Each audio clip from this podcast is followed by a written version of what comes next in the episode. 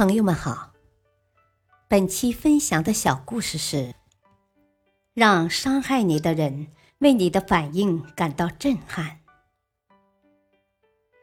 一个心脏有先天性畸形的十二岁患者，在手术后接受了被移植的埃里克斯的心脏，而活了下来。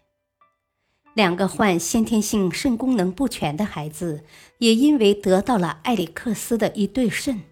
而又产生了活下去的希望。一个生命濒危的十六岁花季少女，获得了埃里克斯的肝。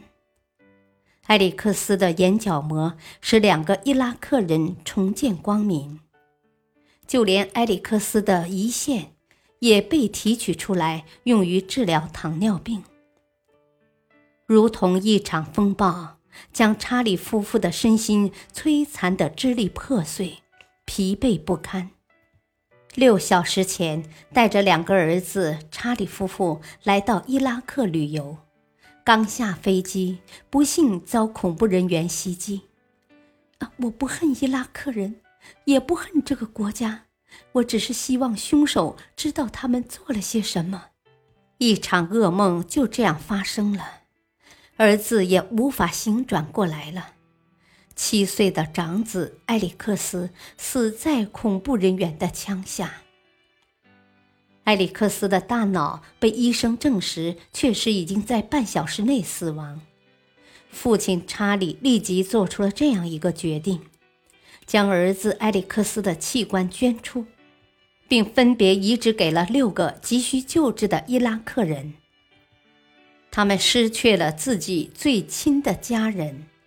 但事件后，他们所表现出来的自尊、慷慨、大度，却令全体伊拉克人深感羞愧。查理这对来自欧洲大陆的旅游者，嘴角边流露出了一丝淡淡的微笑，掩不住他内心极大的悲伤与痛苦。